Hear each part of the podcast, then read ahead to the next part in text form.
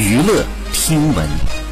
关注娱乐资讯。近日，在某综艺节目当中，刘涛和团员们初次见面。蒋勤勤听说团长是刘涛就不来了，引发了网友的热议。随后，刘涛主动问为什么会觉得很累吗？蒋勤勤表示，因为知道秦海璐、刘涛是很好的闺蜜，她觉得来后会非常的尴尬。在后续的活动当中，刘涛也主动的跟蒋勤勤沟通，让她不要有这种顾虑，还说自己不是那种人。后来，刘涛呢主动的和蒋勤勤加微信，还招呼大家一起建群。随后的环节，刘涛不时的主动和蒋勤勤聊天，一点一点的打开彼此间的顾虑和忧虑，真的非常贴心。